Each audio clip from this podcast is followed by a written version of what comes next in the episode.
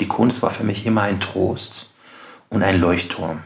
Also alles, was ich in meinem Leben an sogenannten Weisheiten oder an charakterbildenden Entscheidungen und Gedankengängen hatte, war beeinflusst von der Kunst. Freigeistern, der Podcast für Kinder- und Jugendliteratur. Mein Name ist Christine Knödler. Hier geht es um Kindheit und Kinderbücher, um Bilderbücher, Jugendbücher und um Bücher für alle. Hier gibt es spannende Themen und Gespräche zur Literatur und zum Lesen. Es gibt Buchtipps und manchmal Verrisse. Und hier kommen die zu Wort, die schreiben, zeichnen, lesen. Abwechslungsreich, geistreich, frank und frei. Einfach freigeistern. Hallo und herzlich willkommen. Dies ist in diesem Jahr nun schon die letzte Folge von Freigeistern, denn der nächste Freigeistern Donnerstag, also der in zwei Wochen, der ist am 31.12. und da haben wir natürlich alle frei anstatt frei zu geistern. Bevor es soweit ist, steht aber erst noch Weihnachten vor der Tür. Ein Weihnachten im Lockdown, ein Weihnachten das ganz anders sein wird, so wie alles andere auch in diesem außergewöhnlichen Corona-Jahr. Auch Freigeistern ist anders. Die zwölfte Folge heißt Frei kommen, und während alle von Weihnachten reden, haben wir uns vorgenommen, von Flucht zu reden. Schließlich hat damit vor über 2000 Jahren alles angefangen. Einer, der sich damit auskennt, ist der Illustrator und bildende Künstler Merda Zaeri. Er wurde im August 1970 in Isfahan im Iran geboren. Er war 14 Jahre, als seine Familie zuerst in die Türkei und dann nach Deutschland ausgewandert ist. Nach dem Abitur beschloss Merda Zaeri, Künstler zu werden.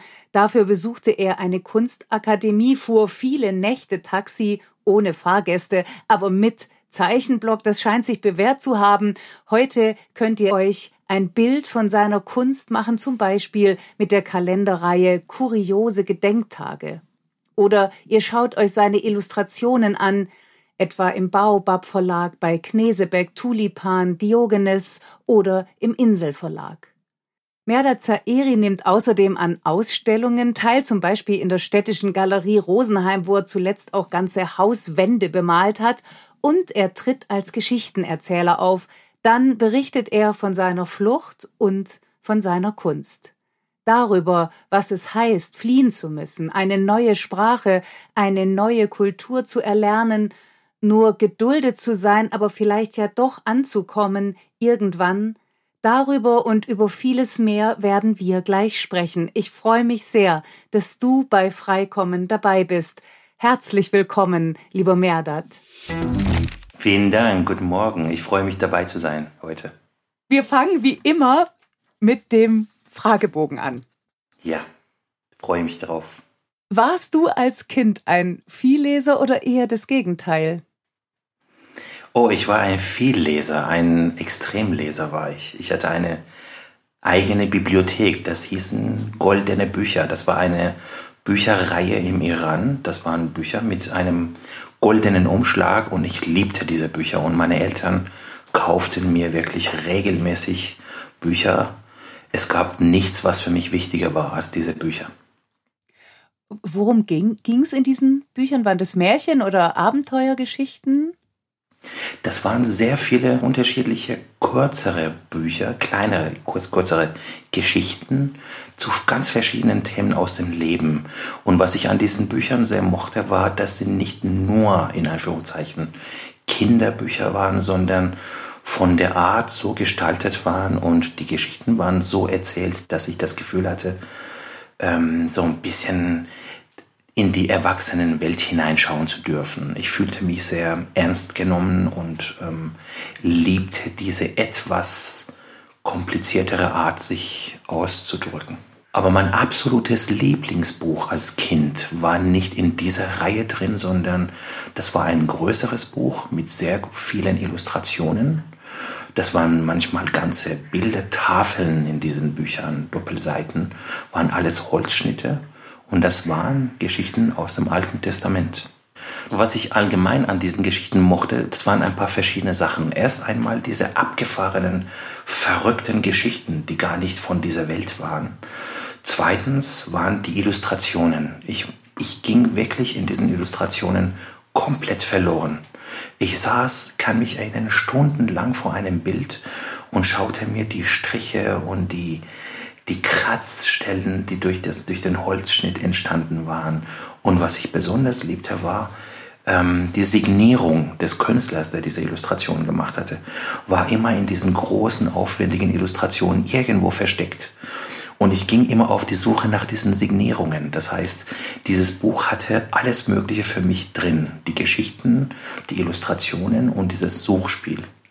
Und hat dann womöglich, oder ich behaupte jetzt mal ganz sicher, äh, später deine Berufswahl mitbestimmt. Wer so anfängt, Bilder zu schauen, der möchte es vielleicht irgendwann auch mal selber machen. Hm. Ja, das stimmt. Also das auch die, sogar die Tatsache, dass ich heute so gerne schwarz-weiß grafisch und mit Linien und Strichen arbeite.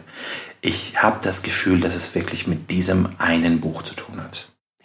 Was ist denn dein aktuelles Lieblingsbuch jetzt als erwachsener Mensch? Also von anderen Künstlern oder von meinen eigenen meinst du? Oder, äh, In dem Fall meinte ich jetzt von anderen. Oh Gott, das ist jetzt eine lange, lange Sache. Also ich könnte jetzt stundenlang schwärmen und erzählen. Ich weiß gar nicht, wo ich anfangen soll. Aber ähm, also du hast viele demnach, viele Lieblingsbücher. Ja, und vor allem gibt es für mich gar, gar nicht diese Frage des Aktuellen. Also ich bin so ein bisschen in der Beziehung altmodisch. Ich kann mich auch erinnern, als, als Jugendlicher im Iran, da war ja Musik zum Beispiel verboten. Das heißt, man hatte alles ganz versteckt Musik auf Kassetten. Und wenn ich dann eine Kassette voller neuer Musik hatte, habe ich diese Musik dann zwei Jahre lang durchgehört. Das heißt, für mich muss, müssen die Dinge gar nicht aktuell sein, sondern ich hänge einfach an einem bestimmten Buch und dieses Buch im besten Falle verehre ich über viele Jahre.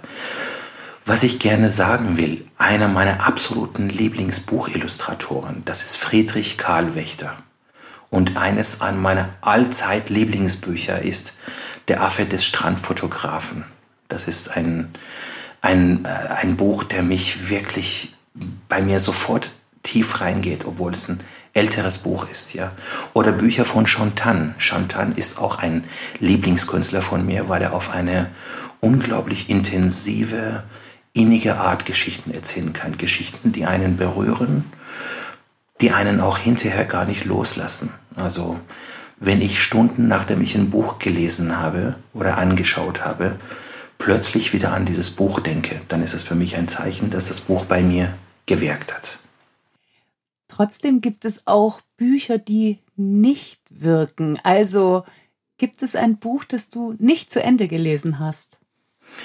Massenweise. Also ähm, es ist manchmal so, dass ich mir denke, oh Gott, Merdat, pass auf, dass du nicht zu hart wirst und nicht zu, in Anführungszeichen, arrogant, weil ich, also wenn ich zum Beispiel durch einen Buchladen laufe, gibt es eine Masse an Büchern, bei denen ich Mittelmäßigkeit und ähm, Langeweile erkenne. Ich erkenne, dass man in diesen Büchern alles tut, um niemandem weh zu tun, um keine Kritik auf sich zu ziehen, um, um sich zu verkaufen. Bei jedem, der irgendwie was Süßes für sein Kind haben will. Und bei all diesen Büchern ist es so, dass es mir echt richtig weh tut, da hineinzuschauen. Ein Statement für die für, für die Bücher, die bleiben. Und ich behaupte jetzt auch mal für die qualitätvollen und die, die was zu erzählen haben. Wenn du ein Buch über dich schreiben würdest, wie wäre der Titel? Hm, was für eine schöne Frage. Also, ich würde sagen Innenwelten. Wow. Oh. Mhm, Innenwelten, das wäre. Oder Stille. Eins von den beiden, aber die passen ja auch wiederum zusammen. Um die Innenwelten beobachten zu können, braucht man die Stille. Und wenn man sagt Stille oder Innenwelten, wird manchmal vermutet, dass es vielleicht mit Problemen oder mit oh, Dramen zu tun hat. Das ist genau das Gegenteil bei mir. Ich finde, ich empfinde mit der Stille eigentlich die absolute Zufriedenheit, die absolute Ruhe mit sich selbst und mit der Welt um sich herum. Wie lautet die erste Zeile deines Lieblingsgedichtes? Ach, also ein Gedicht, das ich sehr, sehr liebe. Die erste Zeile ist, wir sind Menschen auf den Wiesen. Das ist ein Gedicht von Ernst Jandl. Ernst Jandl ist ein Künstler, den ich sehr, sehr verehre, den ich wirklich mag, dessen Gedichte ich so mutig und gleichzeitig so weise finde. Soll ich denn das Gesicht aufsagen? Bitte, ja. bitte, unbedingt. Wir sind Menschen auf den Wiesen. Bald sind wir Menschen unter den Wiesen und werden Wiesen und werden Wald. Das wird ein heiterer Landaufenthalt. Ich liebe dieses Gedicht. Ich liebe dieses Gedicht. Merdat, Darf ich dich was bitten? Ich würde so ja. gerne von dir ein Kindergedicht auf Persisch hören. Gibt es so eins, wo du sagst, damit, das ist wirklich meine Kindheit? Und könntest du es uns sagen? Ein Kindergedicht auf Persisch. Also, es gibt ja Kinderlieder. Aber ich muss ehrlich sagen, ich bin ja seit 35 Jahren nicht mehr im Iran gewesen. Wir sind damals aus dem Iran geflüchtet und ähm, erst einmal war es verboten. Man durfte nicht mehr als Flüchtling zurück in den Iran. Im Laufe der Jahre gab es eine Art Amnestie, dass man gesagt hat, alle, die bis dann und dann aus dem Iran geflüchtet sind, dürfen jetzt wieder zurück. Es sind auch einige Iraner wieder hin und wieder hierher. Und ähm, es ist tatsächlich so, dass man nicht gefährdet ist. Aber im Iran gibt es keine Gesetze. Im Iran, äh, in der iranischen, persischen Diktatur ist das so, dass jeder Mensch festgenommen und bestraft werden kann für etwas, was er nicht getan hat. Oder für etwas, was er getan hat. Und ähm, dadurch, dass ich die doppelte Staatsbürgerschaft habe, die deutsche und die iranische, würde ich im Iran nur als Iraner gelten, sowohl für den Iran als auch für Deutschland. Das heißt, wenn man mich irgendwo festnehmen würde oder mir Probleme machen würde, vielen Iranern nimmt man den Pass weg, würde der deutsche Staat nicht hinter mir stehen. Deswegen war ich kein einziges Mal mehr dort. Und dadurch, dass ich so lange nicht mehr im Iran gewesen bin, sind die persischen Kindergedichte und Kinderlieder und Geschichten mir entkommen. Die sind mir, mir abhanden gekommen, weil weil ich auch immer mehr von der deutschen Kultur natürlich dann beeinflusst worden bin. Das heißt, in meinem Kern gibt es ganz viel Iran, aber zum Beispiel ein Kindergedicht. Das ist etwas, was ich in den Tagen meiner Kindheit hatte, was heute leider nicht mehr da ist. Ein, ein Lied, ähm, den Text eines Liedes, das gilt genauso dafür? Ein Kinderlied, ja. Also es gibt, es gibt ähm, persische Musik bei der es natürlich wunderschöne ähm, Texte gibt. Aber diese Musik ist nicht eigentlich kinderbezogen. Und ähm, auch wenn ich heute darüber nachdenke, als Kind gab es eigentlich wenige Lieder und ähm, Gedichte, die ich gelebt habe. Das ist ganz interessant, diese Frage. Die macht mich selber jetzt gerade nachdenklich, weil ich kann mich erinnern, ich las wie ein Wahnsinniger. Ich las Bücher hoch und runter, aber ähm, aber Lieder wurden nicht gesungen. Das ist echt interessant. Weißt du, ich denke an so wirklich so fast schon Banalitäten wie zum Geburtstag viel Glück oder irgendwie sowas, mhm. was so in so einem Menschenleben ja. dann eben drin steckt. Klar. Geburtstagslieder zum Beispiel, natürlich. Also das kann ich, soll ich das hier vortragen, vorsingen? Sehr gern, sehr gern. Also singen, wenn du willst, wäre super, aber ja, musst du klar. nicht. Sonst reicht Nö. auch der Text. Du singst auch ah. toll. Nee, das muss gesungen werden. Ich Ach, wusste okay. gar nicht, wie man das ausspricht.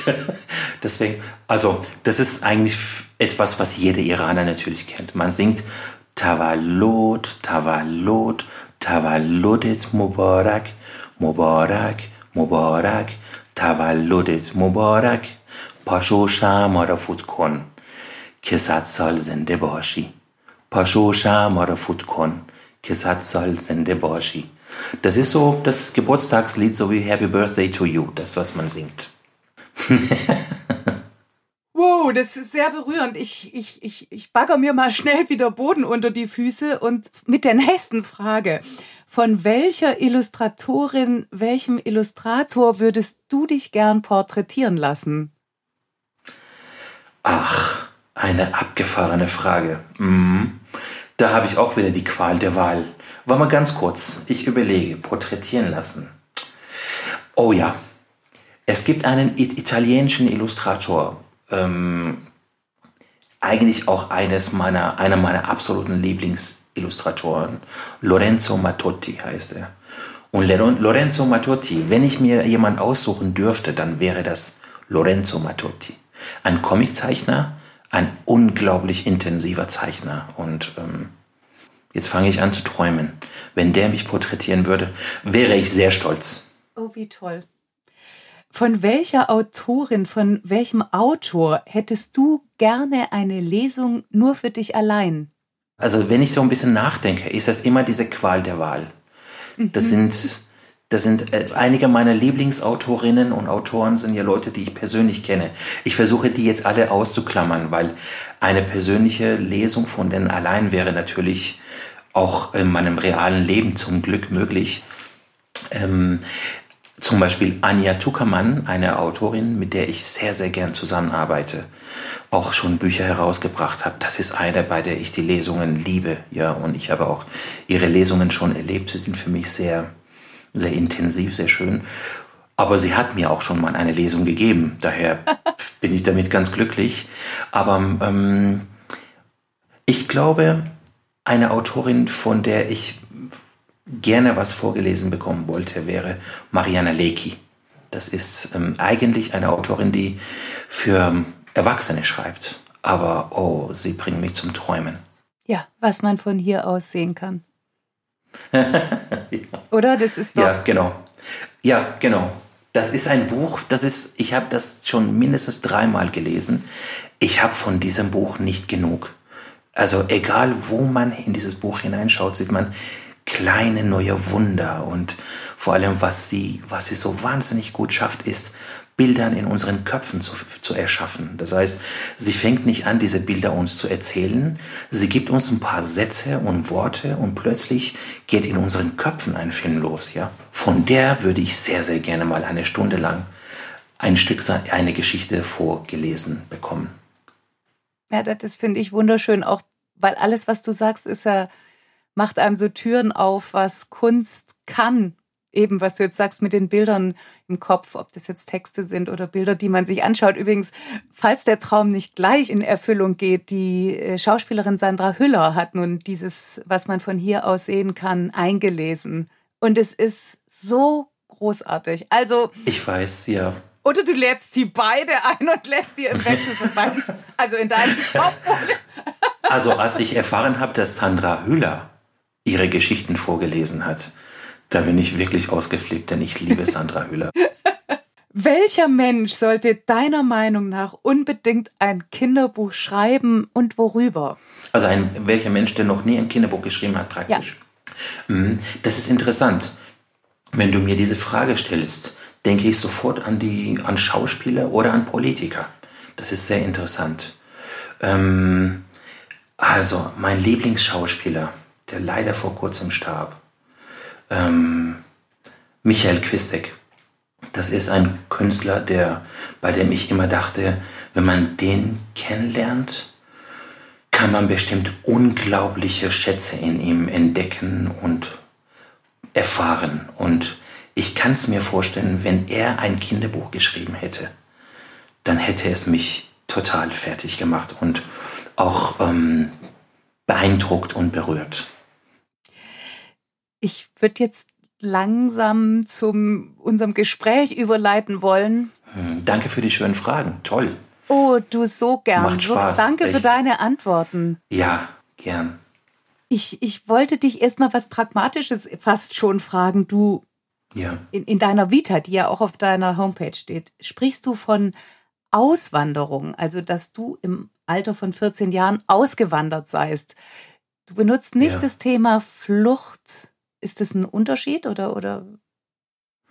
Naja, für einen Menschen, der flüchtet, ist das keine Flucht erst einmal, sondern Weggehen. Ah, okay. Also, das ist, das ist so gewesen bei uns. Ähm, ich war ja, ich war ja fast 15 Jahre alt und im Iran und ähm, es gab ein neues Gesetz, dass alle Jungs ab 15 Jahren ähm, dass, dass sie das Land nicht mehr verlassen durften, weil sie als Reservisten für den Krieg, für die Front bereitstehen mussten. Und ähm, meine Eltern haben gesagt, okay, Merdat ist bald in einem halben Jahr 15. Wir müssen jetzt so schnell wie möglich hier weg. Das heißt, das erste Ziel war nicht zu flüchten, sondern erstmal wegzukommen. Unser Gedanke war, okay, dann gehen wir in die Türkei. Die Türkei ist ein Nachbarland. Da können wir jederzeit wieder zurück, wenn es alles besser wird. Wir haben ja damals die naive Hoffnung gehabt, dass die islamische Diktatur, die islamische Regierung im Iran irgendwann relativ bald beseitigt werden würde und dann würden wir zurückkommen. Aber wir haben gedacht, gut, wenn es länger dauert, können ja unsere Großeltern und Verwandte und Freunde uns ja auch in der Türkei besuchen. Uns wurde es immer mehr klar, wir müssen weiter. Und so wird es im Laufe der Jahre immer dieser Beschluss wegzugehen zu einer Flucht. Das war zumindest bei uns so. Als wir weggegangen sind, hätten wir nie im Leben gedacht, dass es wirklich ein Abschied, ein Abschied von für immer ist, für alle Zeiten. Kannst du noch, wie, wie war das denn im, du warst 14, als ihr gegangen seid. Wie war das denn? Wie war denn deine Kindheit im Iran? Oh, meine Kindheit war, ähm, hatte zwei sehr Extreme. Also erst einmal war ich ein sehr, sehr glückliches Kind. Ich lebte, ich lebte in einer sehr wohlhabenden, sehr gut funktionierenden Familie. Meine drei Geschwister, ich habe ja zwei Schwestern und einen Bruder und ich, wir waren wirklich ganz glücklich in unserem Leben und ähm, wir waren fast verwöhnt, weil unsere Eltern uns wirklich alles besorgten, was wir gebraucht haben. Sowohl materielle Dinge als auch Dinge für unseren Geist. Und ähm, auf der anderen Seite war ich der, der Sohn vom berühmten Dr. Zairi. Mein Vater war ein bekannter Arzt in unserer Stadt. Also ich musste wirklich mich benehmen und so, so mich so verhalten, wie eben der Sohn eines berühmten Arztes sich zu verhalten hat. Es waren, ich musste auch einer der besten Schüler in der Schule sein. Also ich hatte wirklich eine, eine ganz schwierige Zeit, Kindheit, was das betrifft, was das Lernen für die Schule betrifft, weil ich immer der Beste sein musste in der Schule.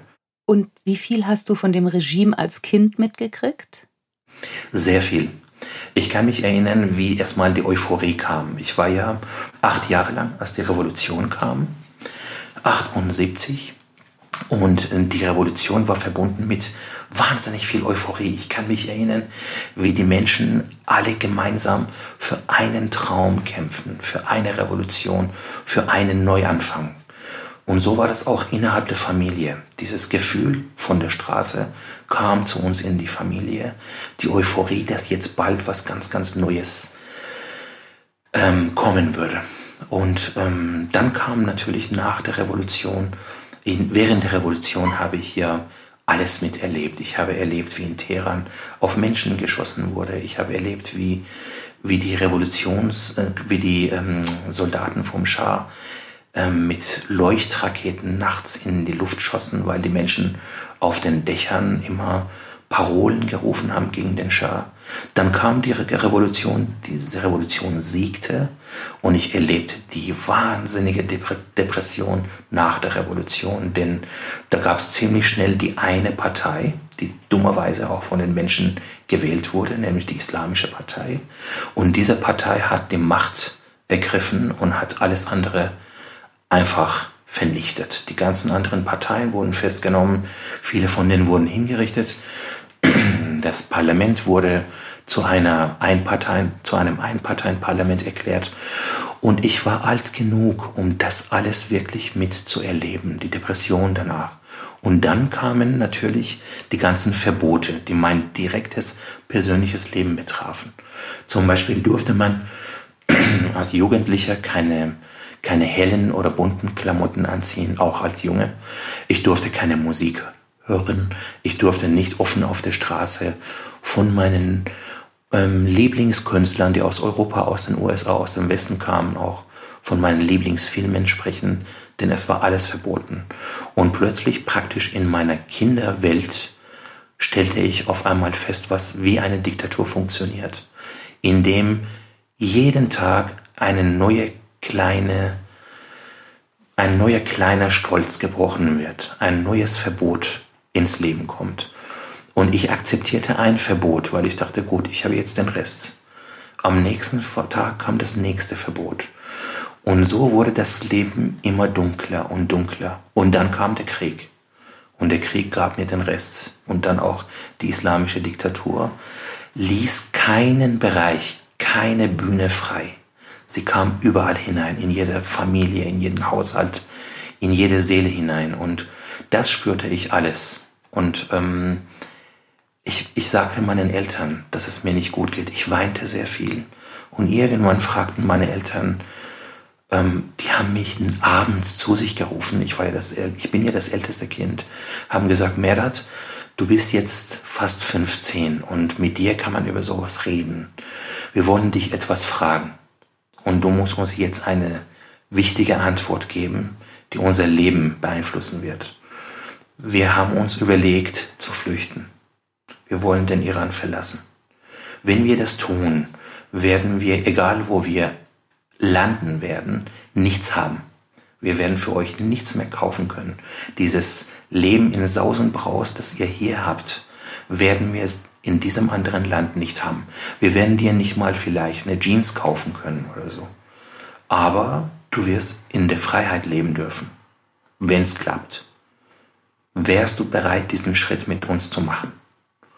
Und ich kann mich erinnern, ich bin aufgesprungen, ich habe getanzt, ich habe wirklich Freudenschreie losgelassen, was für mich absolut selbstverständlich war. Und es war so klar, ich will, ich will all das gute Zeug, was wir an Material in unserem Leben hatten, als Konsumzeugs hatten, das wollte ich gar nicht.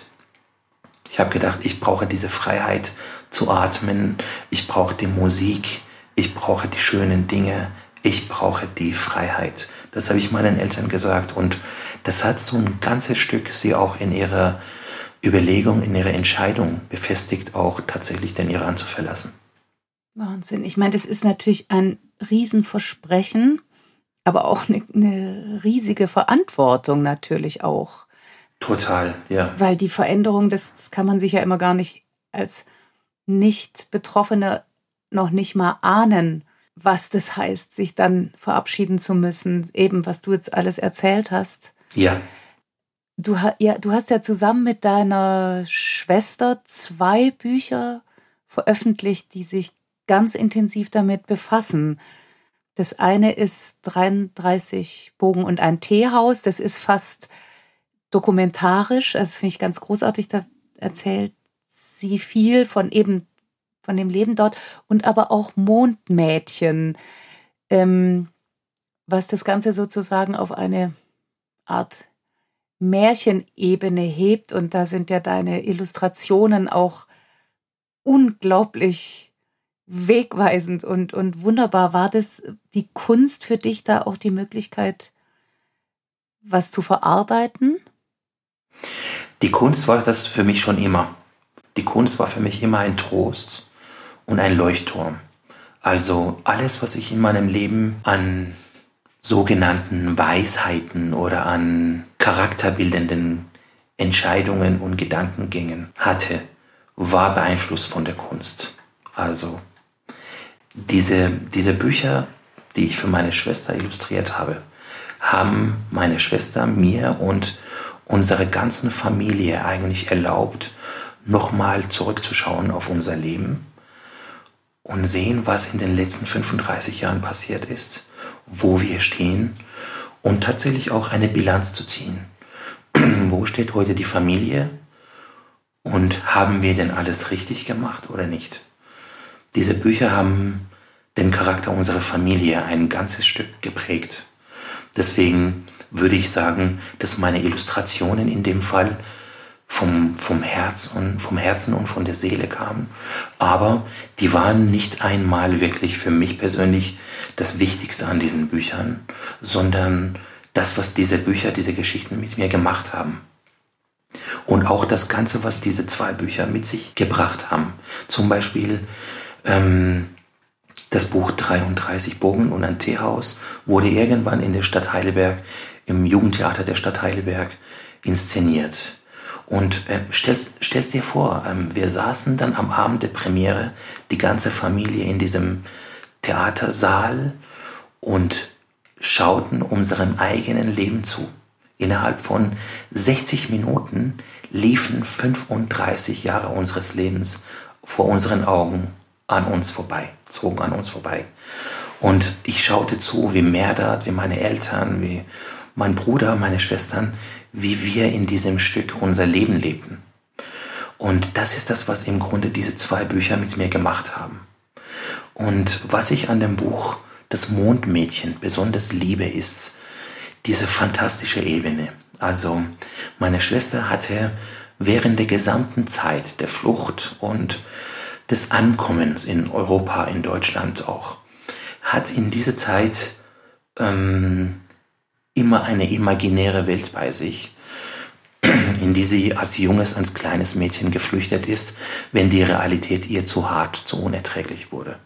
Und dieses Buch, das Mondmädchen, ist ein Bericht über diese Welt und über dieses junge Mädchen, das den Weg in diese imaginäre Welt gefunden hatte, um sich selbst zu trösten und um die Realität zu ertragen. Und das ist das, was ich an diesem Buch so liebe. Und ähm, was ich daran sehr mag, ist natürlich dieser Schwarz-Weiß-Charakter.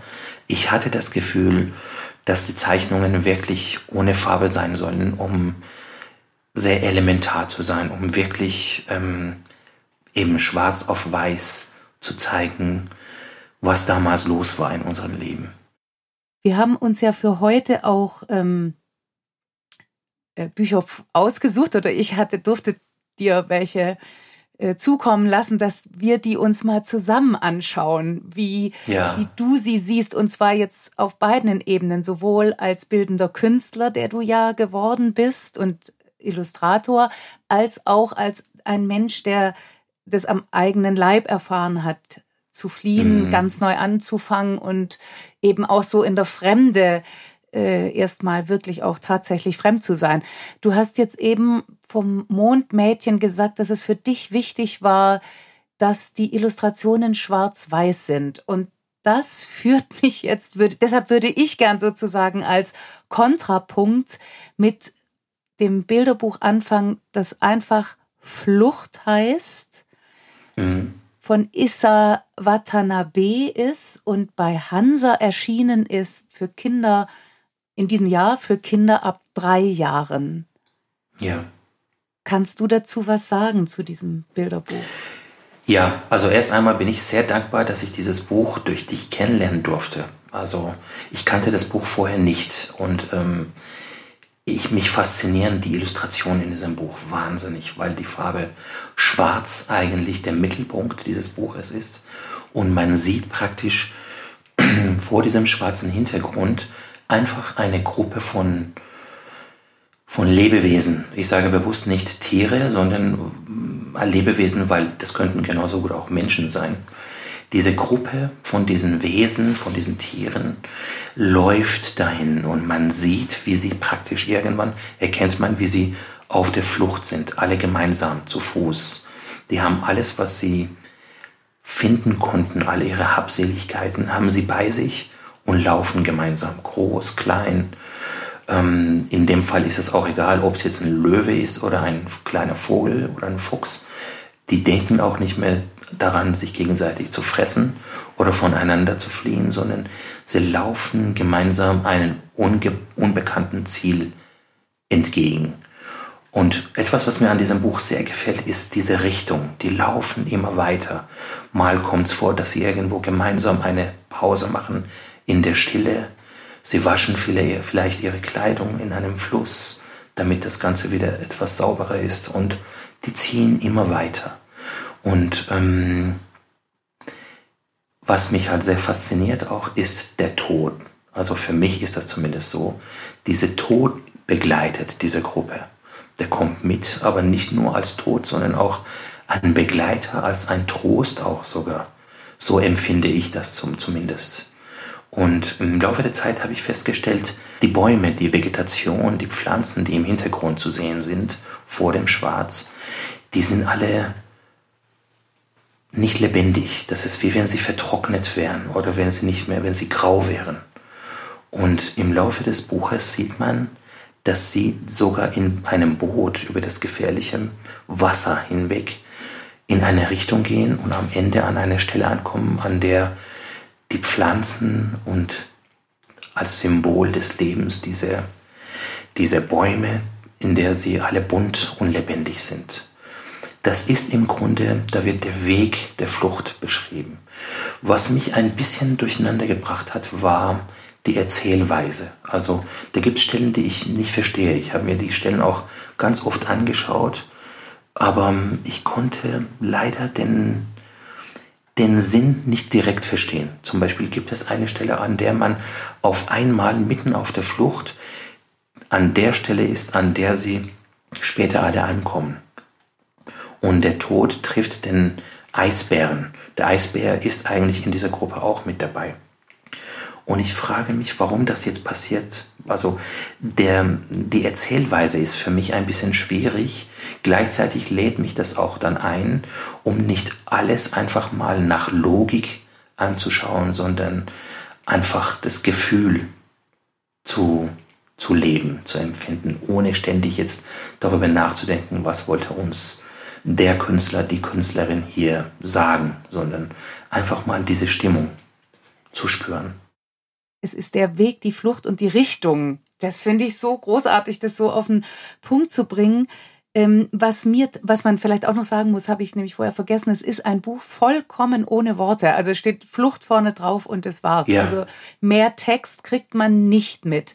Und was mich tatsächlich ähm, irritiert hat, ich muss auch sagen, zunehmend dann doch auch gestört hat, war, dass diese Symbolebene so derart aufgeladen ist dass ich irgendwann dachte, vor lauter Symbolik, also ging es mir wahrscheinlich ähnlich wie dir, ich verstehe es einfach nicht mehr. Auf der anderen Seite ist ja diese ganze Buntheit der Figuren, die bleibt ja. Absolut. Und das waren so Sachen, wo ich so dachte, hm, heißt es, was auch immer passiert, du wirst nie alles verlieren. Also über deine Buntheit entscheidest du selber.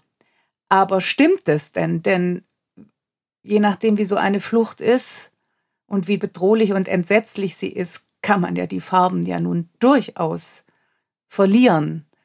Und da fand ich sie, ähm, wusste ich nicht, ist das beschönigt es auf eine Art und Weise, macht es was erträglich oder ist es wirklich die Aussage? Ja, das ist echt interessant. Das ist an, da, an diese Buntheit habe ich gar nicht gedacht gehabt. Das ist auch ganz interessant, weil diese Buntheit für mich so, so selbstverständlich ist, obwohl der Hintergrund so schwarz ist. Also, da muss ich jetzt was dazu sagen. Und zwar, ich bin ja ein Geschichtenerzähler. Ich, ähm, ich bin ja eigentlich, eigentlich lebe ich, was das Finanzielle angeht, auch von meinen Geschichten, die ich erzähle auf der Bühne. Weil das Bücher illustrieren, das ist nicht so, dass man sagt, ich, dass man so gut verdient, dass man davon leben könnte, allein. Das heißt, ich trete, solange Corona das erlaubt, ähm, circa 100 Mal im Jahr auf vor Jugendlichen, aber auch vor Erwachsenen am Abend und erzähle aus meinem Leben. Auch von, von den Geschichten meiner Flucht oder aus meinem Leben in der heutigen Zeit. Und sogar auf der Flucht, wenn ich die Geschichten auf der Flucht erzähle oder als wir in Deutschland angekommen sind und Deutschland war uns fremd, war neu, wir wussten nicht überhaupt, wie wir hier bestehen sollen, passierten auch in der Zeit so kuriose Dinge, weil wir eben so bunt waren in unserer Art hier in Deutschland, dass diese Dinge einen automatisch zum Lachen bringen. Also manchmal habe ich das Gefühl, ich wäre ein Kabarettist, wenn ich auf der Bühne diese Geschichten erzähle, weil die Leute sich gar nicht mehr halten können. Sie müssen teilweise liegen vor Lachen, weil die Geschichten so absurd sind und auch so lustig. Und es kommen auch dramatische Geschichten, die wirklich, wirklich traurig sind, wo dann die Tränen kommen. Aber das alles ist auch ein Ergebnis unserer Buntheit gewesen. Also wir waren bis zum Ende, sogar in der Zeit, als wir lange, lange Zeit auf unsere Abschiebung in Deutschland gewartet haben. Wir sollten nämlich abgeschoben werden. Wir haben unser Asylverfahren nicht ähm, bestehen können. In der Zeit waren wir immer noch bunt und voller Lebensfreude und voller Hoffnung natürlich. Dieses Bunte blieb bis heute. Wie gut, dass du das sagst. Hm. Wie lange musstet ihr warten auf die Duldung dann oder, oder, oder Bleiberecht? Ich weiß gar nicht. Ah, das war grausam. Also die Duldung, das hat ich will jetzt nichts Falsches sagen, ich glaube so ungefähr sechs Jahre. Meine Schwester ist in der Familie zuständig für die Zahlen. Aber ich glaube, das hat sechs Jahre ungefähr gedauert. Das war so, dass wir, als wir nach Deutschland kamen, haben, es gab ja sehr viele Flüchtlinge, sehr viele Iraner vor allem. Und so ähnlich wie heute war das so, dass in der, in der, in der Bevölkerung ganz viele Menschen gaben, die ganz sauer waren auf das, was gerade geschah, dass Flüchtlinge gekommen waren. Und ähm, die Regierung bekam Angst unter Helmut Kohl und fing an, wirklich ganz viele Leute einfach abzuschieben, ganz schnell. Und wir haben alle zwei Monate einen Stempel auf unsere Ausweispapiere bekommen, dass wir, dass wir für die nächsten zwei Monate uns ausweisen konnten damit. Das war nicht mal eine Garantie, dass wir zwei Monate bleiben durften, sondern es war einfach, falls fast die Polizei uns kontrollieren sollte, was auch regelmäßig geschah, konnten wir dann diese Papiere zeigen. Und unser Leben war praktisch immer in zwei Monatsschritten. Das war dann so, wenn man dann die Aufenthalt, wenn man dann die Duldung bekommt, ähm, hat man ja eigentlich fast keine Rechte. Man wird geduldet im wahrsten Sinne des Wortes, hat man uns gesagt, bis ihr dann irgendwann wieder zurückkommt in den Iran. Bei uns war das im Grunde ähm, auch die Situation, dadurch, dass im Iran, dass im Iran viele Menschen hingerichtet wurden und ins Gefängnis kamen, durfte Deutschland uns nicht abschieben.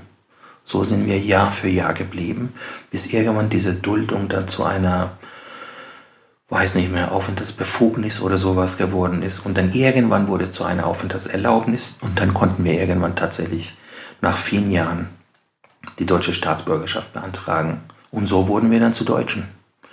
Und ähm, meine Eltern sind bis heute noch, leben sie in dieser Sorge, was, wenn man uns abschiebt. Das, die Frage kommt immer wieder. Und, äh, oder die Sorge kommt durch. Und ich glaube, das ist auch ein Ergebnis der Ängste, die sie eigentlich so viele Jahre mit sich getragen haben. Im Grunde war an dem Abend, als wir in dieser Theaterpremiere saßen, würde ich sagen, das erste Mal kam das vor, dass sie so ein Stück loslassen konnten. Denn wenn das Theater der Stadt Heidelberg unsere Geschichte zeigt, dann kann es ja gar nicht so schlecht sein mit unserer Situation hier in Deutschland.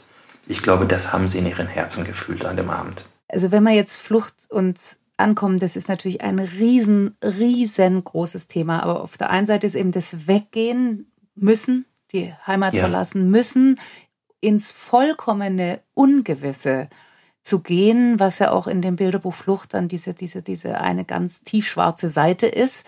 Ja. Und es ist das irgendwo dann ankommen und die Frage, was passiert mir denn da oder uns denn da? Denn es ist ja nicht so, dass es dann heißt, herzlich willkommen, wie gut, dass ihr jetzt dem einen entronnen seid. Davon erzählt das andere Bilderbuch, was wir uns anschauen zusammen. Das heißt, eine Wiese für alle ist von Hans Christian Schmidt, illustriert von Andreas Nemeth und im Kletz Kinderbuchverlag erschienen. Eine Wiese für alle. Also das ist ein Buch, das ich sehr, sehr mochte auch, genauso wie Flucht auch. Ich bin echt ganz glücklich gewesen, als ich diese zwei Bücher ähm, sehen durfte und ja, kennengelernt habe. Eine Wiese für alle. Das erzählt vom Ankommen an dem Ort, zu dem man will. Ähm, wenn man an diesem Ort ankommt, gibt es ja Menschen, die schon vorher da waren.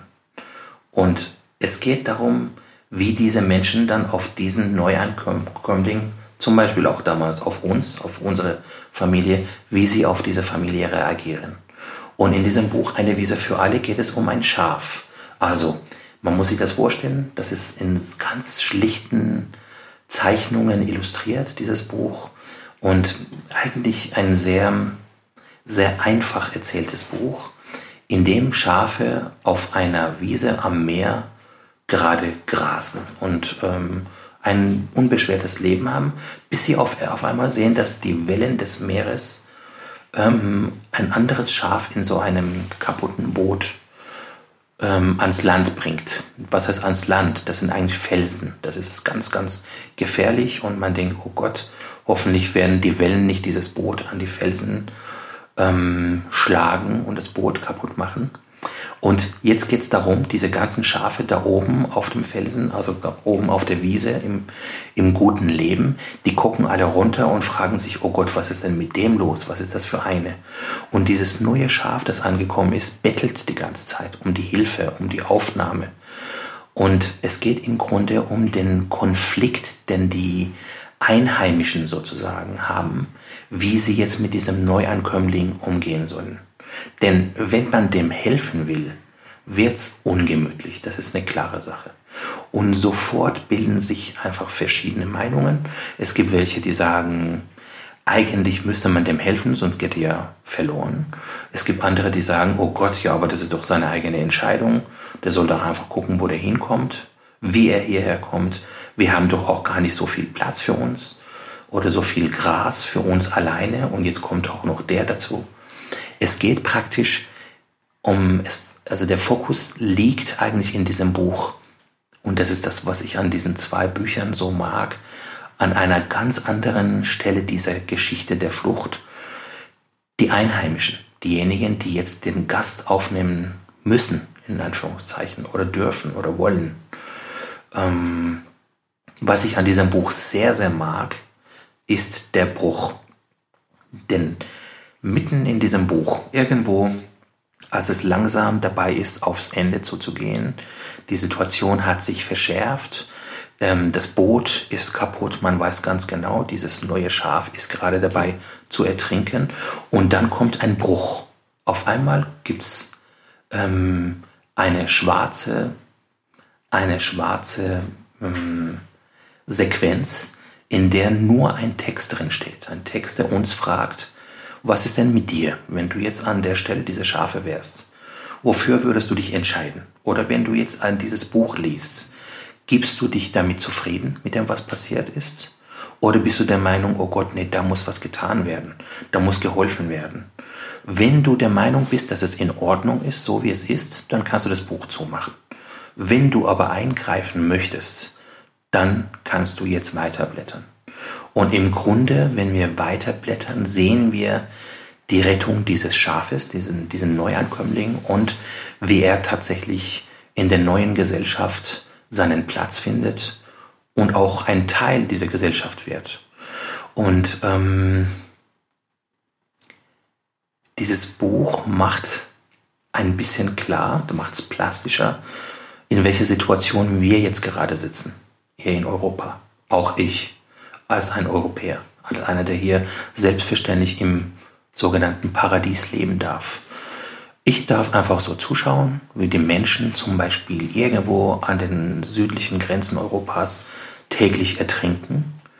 Oder ich kann dieses Buch nicht zuschlagen und ich lese die Geschichte weiter, beziehungsweise werde ich aktiv etwas tun, um was an dieser Situation zu ändern, an diesem großen Sterben.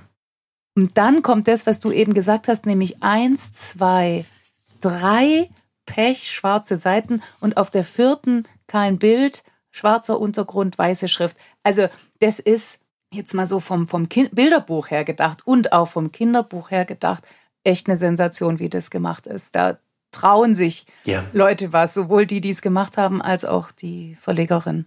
Also das ist schon sehr beeindruckend. Absolut, genau. Und ähm, dieses, dieses Komische, was einen manchmal so ein bisschen zum Lachen bringt oder, oder zum Schmunzeln, das ist ein Teil unseres Lebens und das ist ein Teil der Fluchtgeschichte jedes Menschen, der mal geflüchtet ist. Schon allein, wenn ich an unsere, an unsere, Flucht, unsere eigene Flucht denke, gibt es so unglaublich schräge Dinge. Zum Beispiel die Tatsache, dass ich ein Mauerflüchtling bin. Meine Familie ist über die Mauer geflüchtet. Von Ostberlin nach Westberlin. Und dann fragt man sich, hä, wie kann denn das sein? Und wie habt ihr es geschafft, zu sechst über die Mauer zu flüchten? Und überhaupt, ihr seht gar nicht aus wie Mauerflüchtlinge.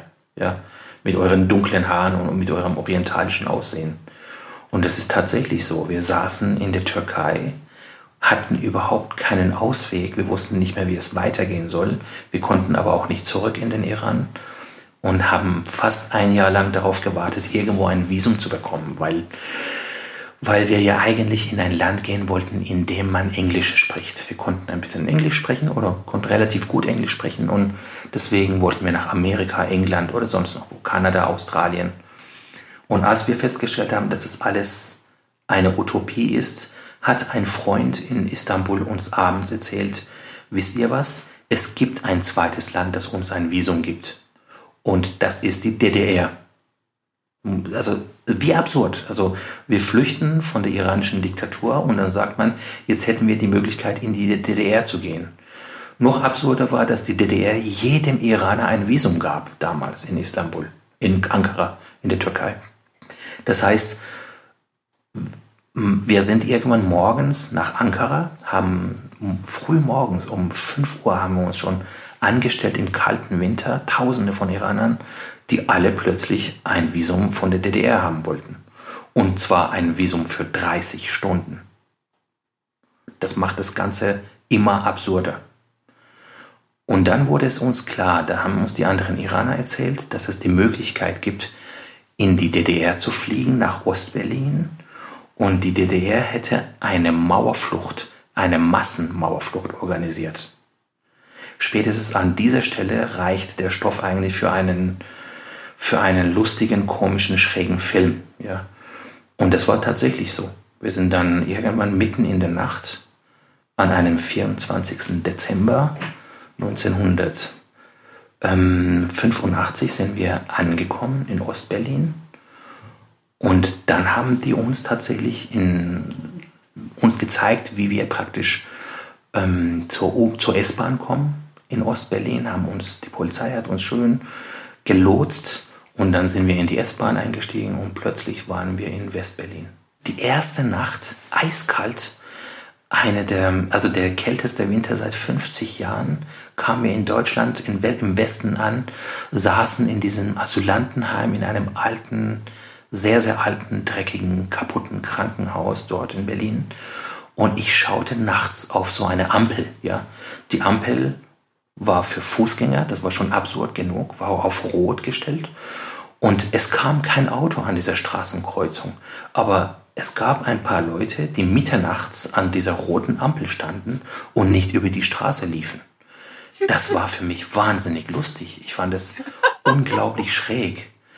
Und dann ein paar Tage später standen wir selbst an dieser Ampel und da stand ein junger Deutscher neben uns. Und auf der anderen Seite stand ein älterer Herr, ein deutscher Mann, mit seinem Hund.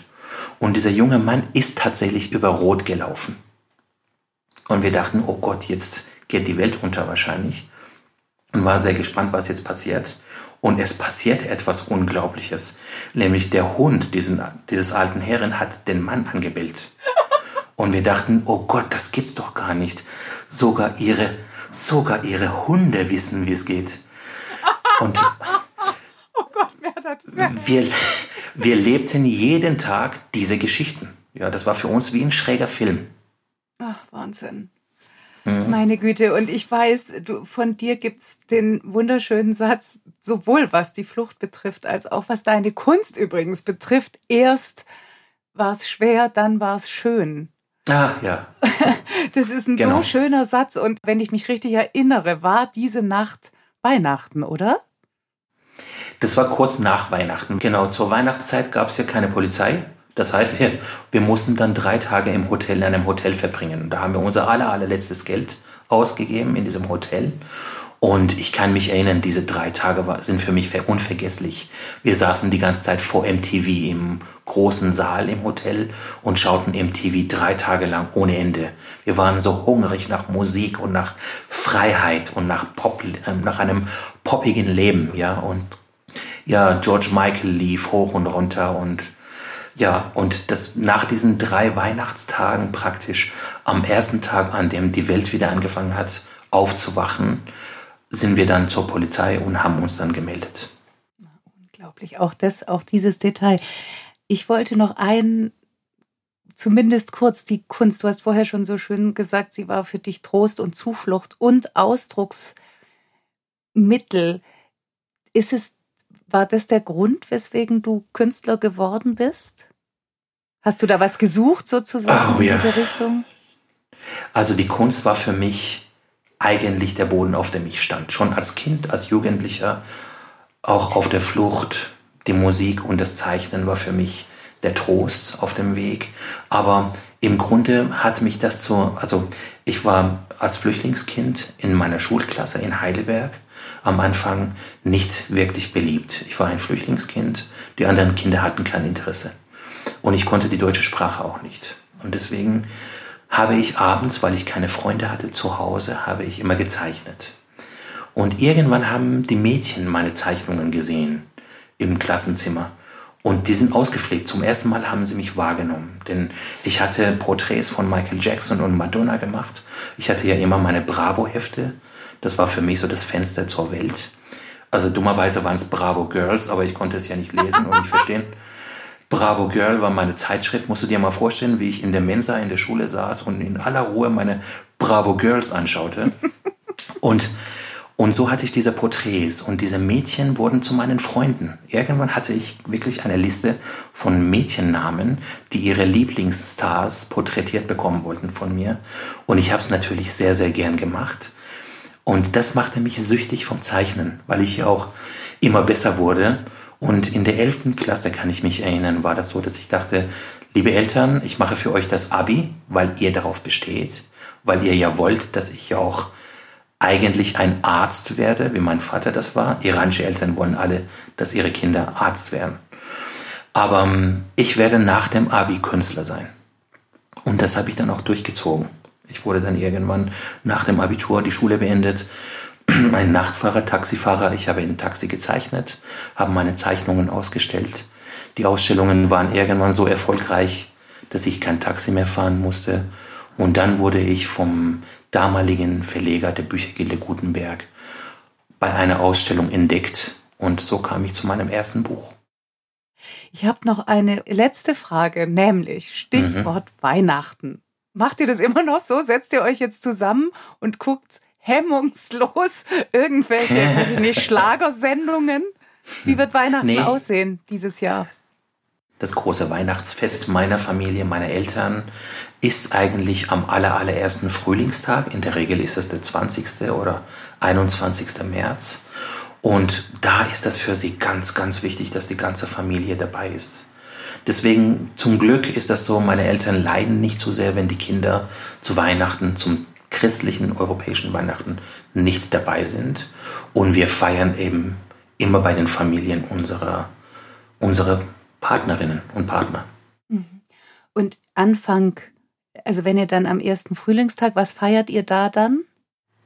Das ist ähm, der erste Frühlingstag ist auch praktisch der Neujahrstag im Iran und da mhm. trifft sich die ganze Familie und dadurch, dass es nach dem Mondkalender geht und nicht nach dem Sonnenkalender ist das so, dass der Tag und die Uhrzeit sich im, in den verschiedenen Jahren so ein Stück verschiebt zwischen dem 20. und 22. März.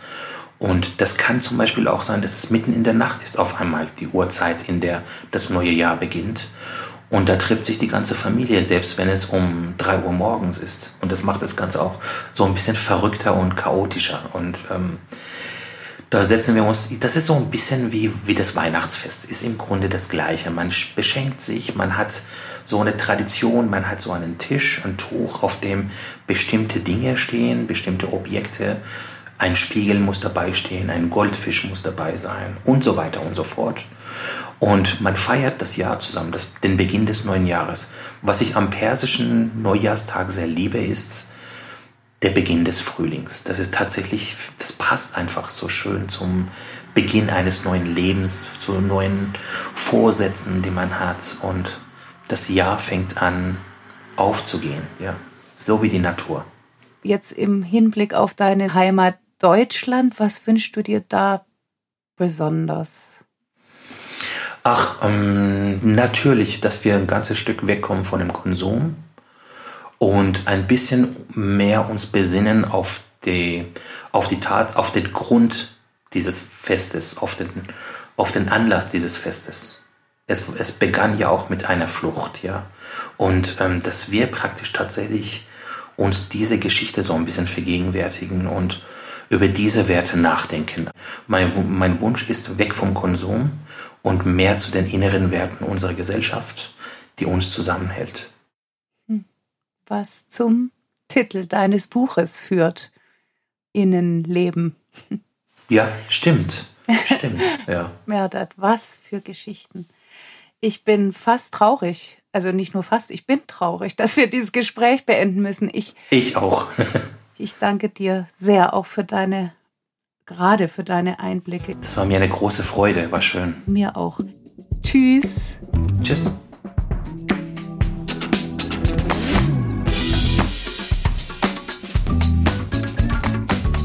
Was für Geschichten. Das gilt auch für unsere Rubrik Vorlesen. Die Schauspielerin der Münchner Kammerspiele Wiebke Puls liest heute eine Szene aus dem neuen Kinderbuch von Kate Di Camillo, Lucianas Weg nach Hause, was natürlich hervorragend zum Thema passt. Übersetzt hat es Sabine Ludwig, erschienen ist es bei DTV für Leserinnen und Leser ab neun Jahren. Und was ihr vielleicht vorab wissen solltet, ist, dass die Hauptfigur Luciana eine, sagen wir mal, äußerst merkwürdige Großmutter hat, Granny. Diese Großmutter weckt sie mitten in der Nacht und sagt, wir müssen weg, wir müssen verschwinden, denn wir haben eine Verabredung mit dem Schicksal. Und Luciana lässt alles zurück, muss alles zurücklassen, was ihr lieb und teuer ist und befindet sich nun in einem anderen Bundesstaat. Die Großmutter ist mit ihr die ganze Nacht durchgefahren, durchgebrettert. Und sie versuchen sich mal wieder irgendwie aus der Affäre zu ziehen. Und da liest Wiebke Puls jetzt vor. Ich wünsche euch sehr viel Spaß.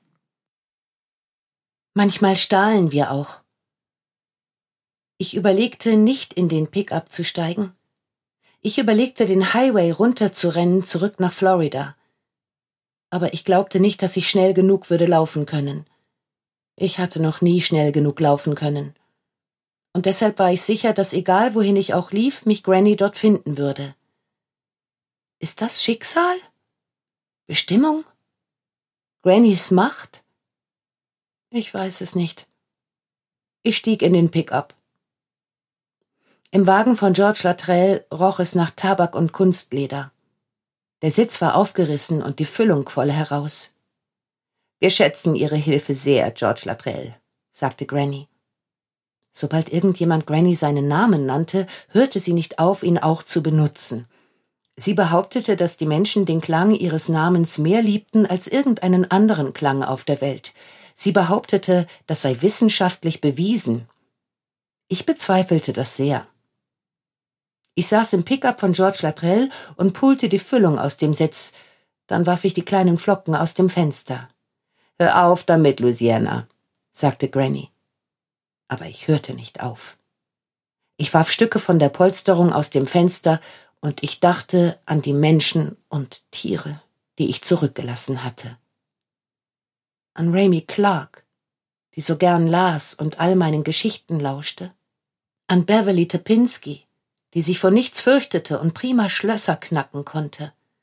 Und dann war da Archie, der König der Katzen, und Buddy, der einäugige Hund, der auch bekannt war als Hund unserer Herzen.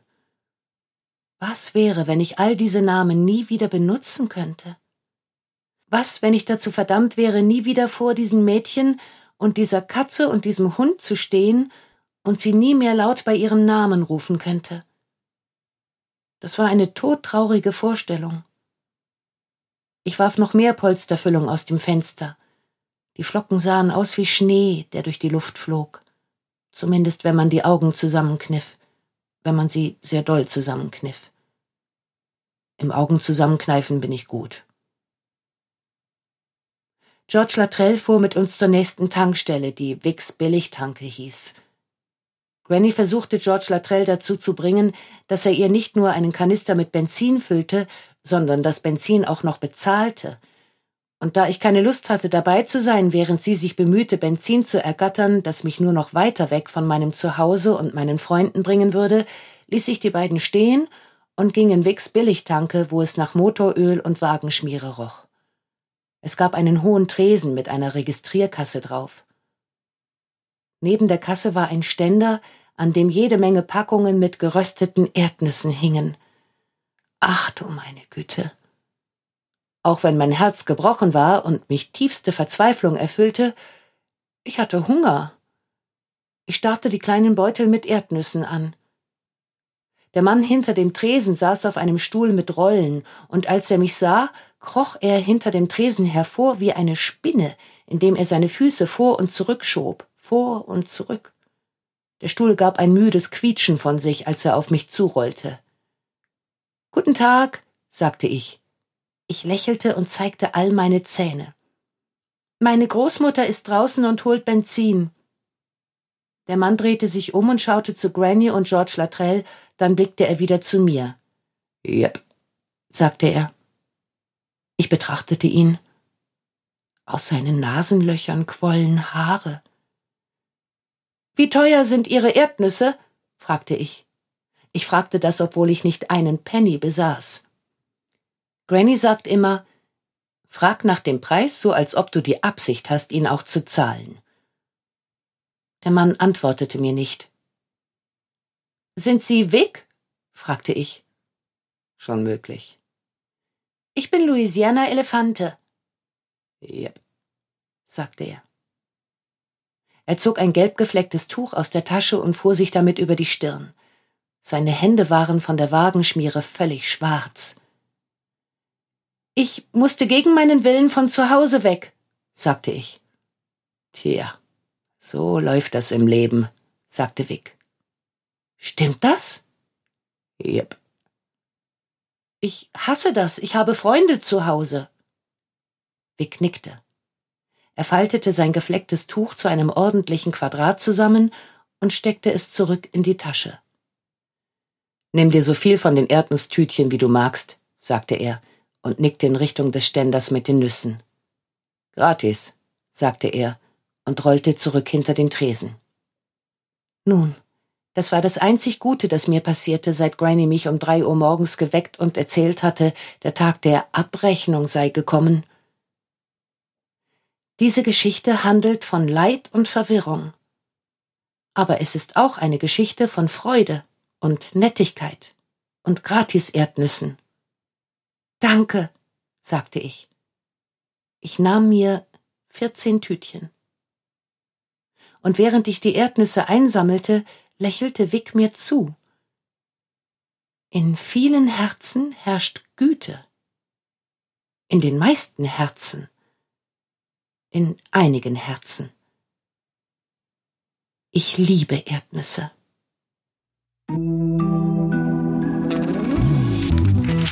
Und weiter geht's hier mit den Buchtipps.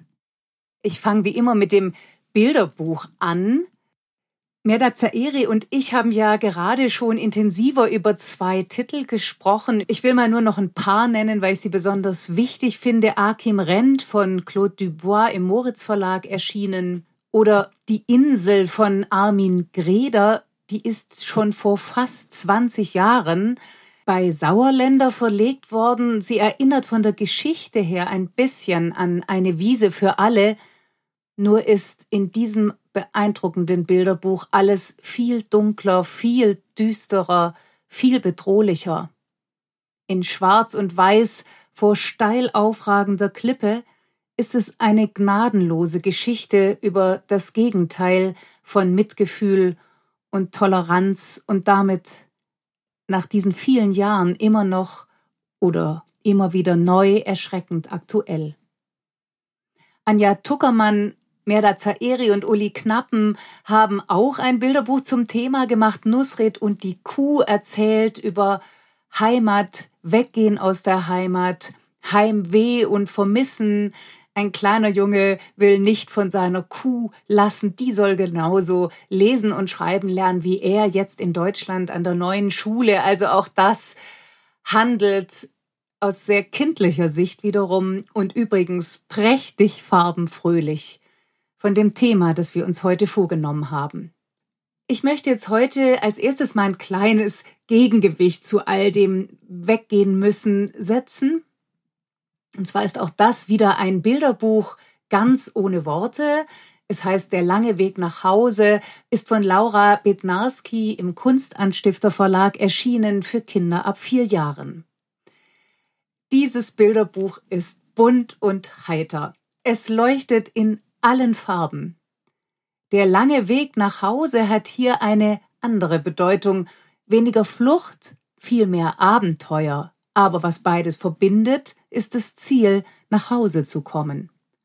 Die Geschichte beginnt in einer Art Dschungel. Hier ist alles ein bisschen anders. Die Wiese ist blau, die Bäume sind rosa. Mittendrin macht der Tiger, der etwas an Janoschs Tiger erinnert, aber das tun wahrscheinlich fast alle Tiger im Bilderbuch, der macht also Morgengymnastik. Die Devise raus aus der Hängematte, rein ins Abenteuer. Denn der kleine Tiger staunt nicht schlecht, als er einen noch kleineren Tiger findet, einen Mini-Tiger aus Stoff. Der heißt Anton und gehört definitiv nicht in den Wald. Er muss verloren gegangen sein. Und so macht sich der Tiger auf den Weg, um das Kuscheltier nach Hause zu bringen. Aus dem Wald, durch die Stadt, ans und übers Meer ist die Reise mal dramatisch, mal schön, mal nass. Aber am Ende klingelt Tiger an der richtigen Tür.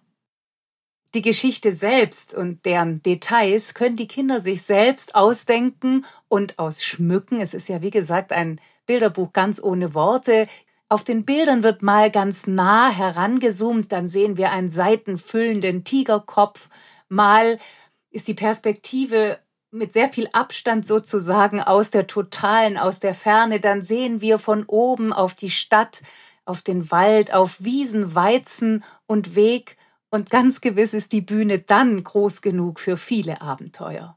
Das Ziel dieses Such- und Finde- und Erzählabenteuers ist, endlich daheim zu sein und bitte mit dem Geschichten ausdenken nimmermehr aufzuhören. Und noch ein Bilderbuch, das ich gerne vorstellen will. Meine liebsten Dinge müssen mit und es ist schon 2018 bei Beels und Gelberg erschienen für Kinder ab fünf Jahren. Es könnte eine Reise sein, denn es werden Koffer gepackt. Doch eine Reise ist es nicht. Wir dürfen alle nur einen kleinen Koffer mitnehmen, sagt Mama.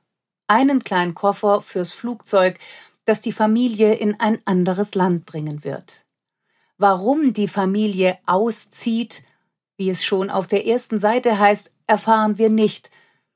Dass es auch kein normaler Umzug werden wird, ergibt sich aus den Abschieden des kleinen Mädchens, der Abschied vom Blick aus dem Fenster auf den Birnbaum im Hof, der Abschied vom kleinen Holzstuhl, den der Großvater gebaut hat, und das heißt natürlich auch der Abschied vom Großvater selbst oder vom Schulbusfahrer und dessen Liedern, diesen Busfahrer setzt die österreichische Illustratorin Julie Völk auf den vom Großvater gemachten Stuhl.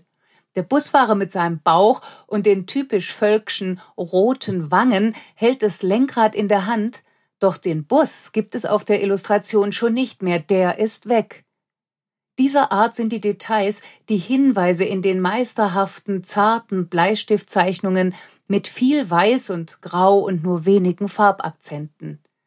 Das Prinzip heißt Andeutung, offene Räume. Das gilt auch für die schnörkellos erzählte Geschichte der ersten übrigens, die die Autorin, die selbst aus dem Iran kommt, auf Deutsch geschrieben hat. Und dann fällt da doch ausdrücklich das Wort, das sich bis dahin vor allem aus den Situationen, den Gesten der Figuren ergeben hat – aus den hängenden Schultern, den abgewandten Gesichtern, den niedergeschlagenen Augen oder aus den beiden kleinen Mädchen, diesen besten Freundinnen, die sich in den Armen halten, um voneinander Abschied zu nehmen. Das Wort heißt traurig. All das ist traurig. Doch genau das Meer wird trösten. Mit seinem kleinen roten Koffer steht das kleine Mädchen am Strand des Meeres dann ist im Koffer vielleicht so etwas wie Zuversicht, Geduld, ganz sicher viele Erinnerungen.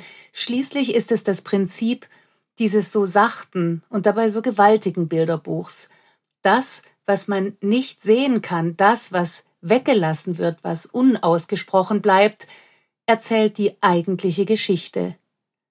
Die handelt von einem Abschied, sie endet mit einem vorsichtigen Ankommen.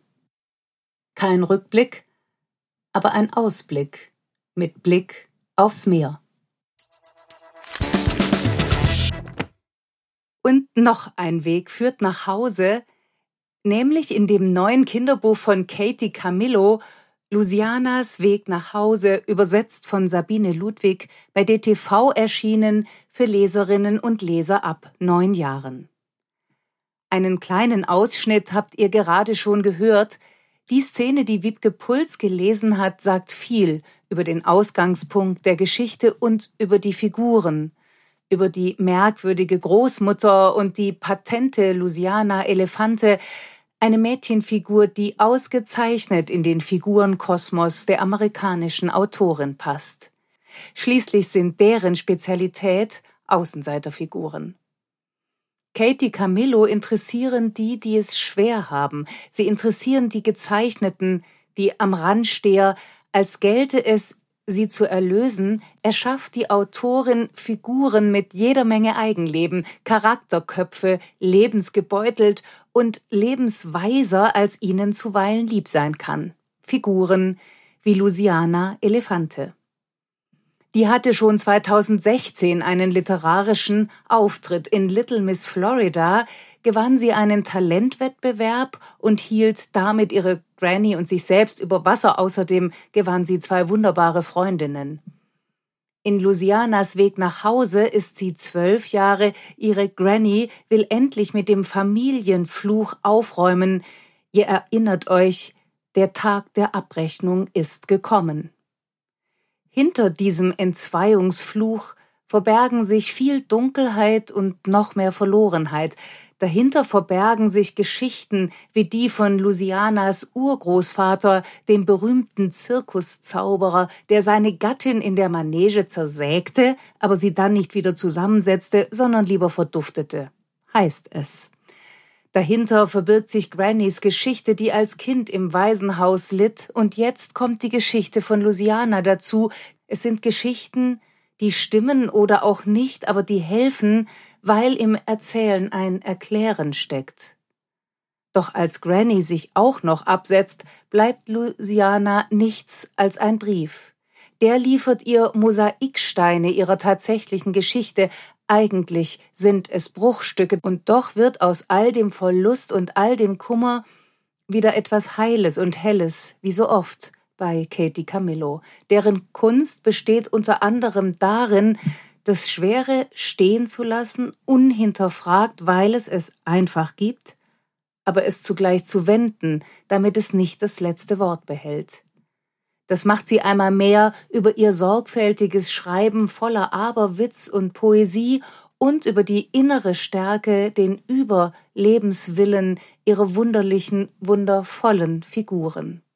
Denn da sind ja noch Burke Allen, der Junge mit der Krähe auf der Schulter, da sind Hilfsbereitschaft und Zuflucht, geschmierte Butterbrote, Gelächter und Geborgenheit, da ist Burkes Großvater, der Luciana zuhört, und da sind die Sätze, von Lucianas Großmutter. Du bist schlau und robust, schreibt sie in ihrem Brief. Du bist nicht allein auf der Welt, du wirst einen Weg finden. All das ist anrührend und aufrichtig, traurig und schön, denn so ist das im Erzählen von Katie Camillo. Verlust und Verzweiflung werden zu Heimkommen, aus Einsamkeit wird Geborgenheit und nicht umsonst steckt in dem Wort Zumutung Mut. Als Jugendbuchtipp möchte ich jetzt noch auf elektrische Fische von Susan Kreller hinweisen. Bei Carlsen erschienen übrigens Ende 2019 schon für Leserinnen ab zwölf Jahren. Für mich war und ist dieser Roman eine literarische Entdeckung. Dabei ist Susan Kreller längst entdeckt als Autorin auch als Übersetzerin und als Rezensentin, sie ist längst kein unbeschriebenes Blatt mehr, und doch geht sie in ihrem jüngsten Jugendroman Elektrische Fische noch einen Schritt weiter, wie ich finde. Ihr kennt die Geschichte inzwischen schon, zumindest ein wenig. Zwei Passagen hat Wiebke Puls daraus gelesen und ich weiß nicht, wie es euch gegangen ist, aber ich hätte ihr noch ewig zuhören können. Weil in ihrem Vorlesen so spürbar wird, was das Schreiben von Susanne Kreller auszeichnet.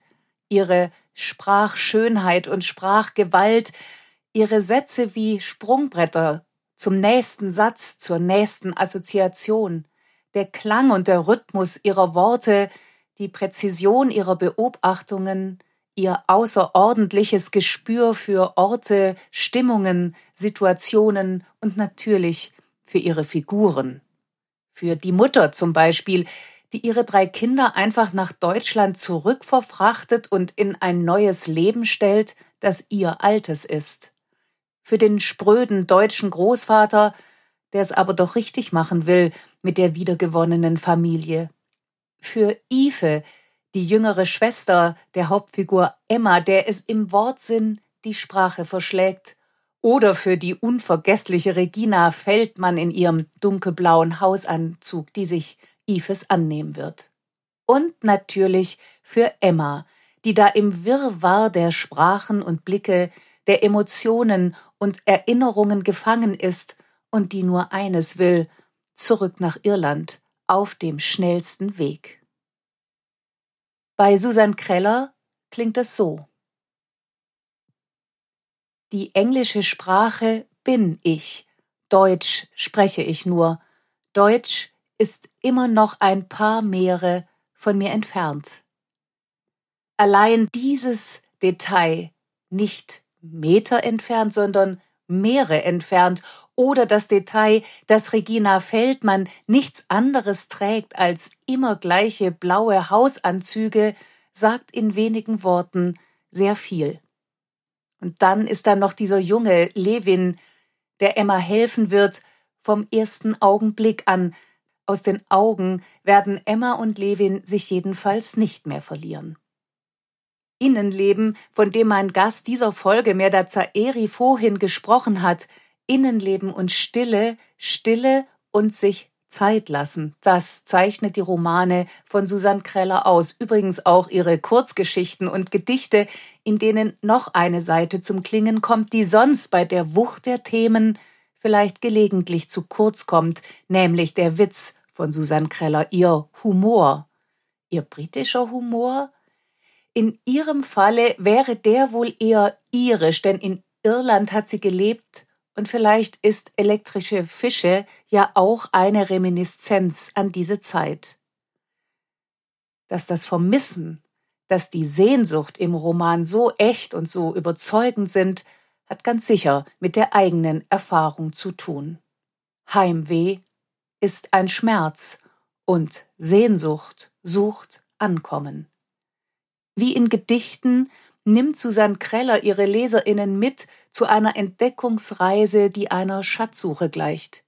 Von Wort zu Wort will auch dieser Roman gehoben werden wie ein Schatz, und so lehrt er das Lesen und das Leben. Denn Heimat ist Sprache, Sprache ist Heimat.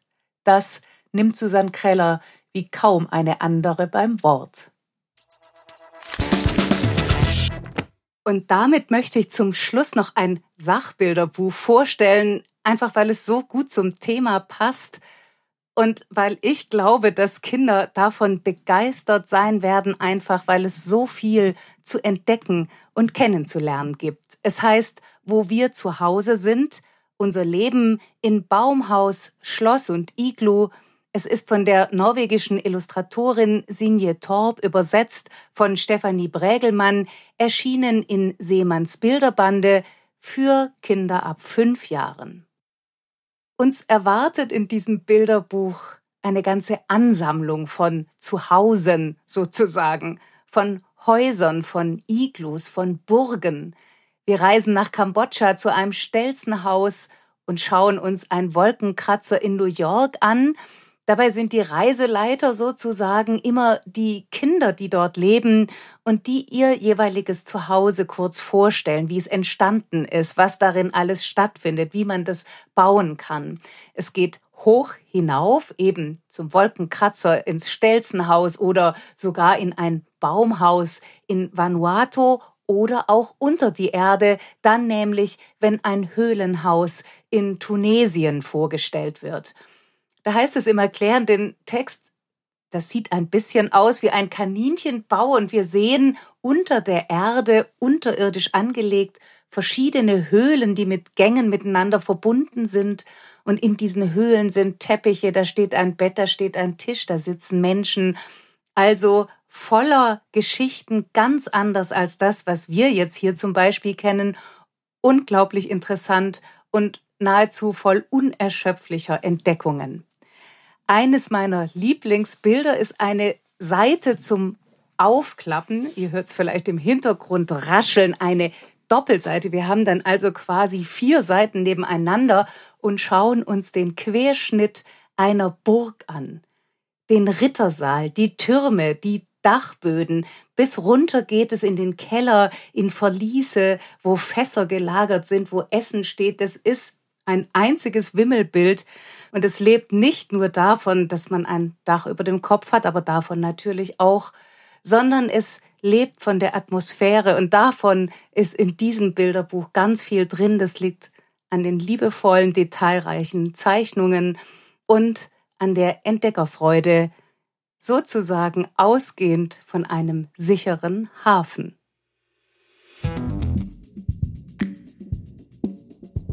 Das war's für dieses Mal und für dieses Jahr. Danke fürs Zuhören und überhaupt möchte ich euch danken für euer Dranbleiben, für eure ganze wunderbare Unterstützung.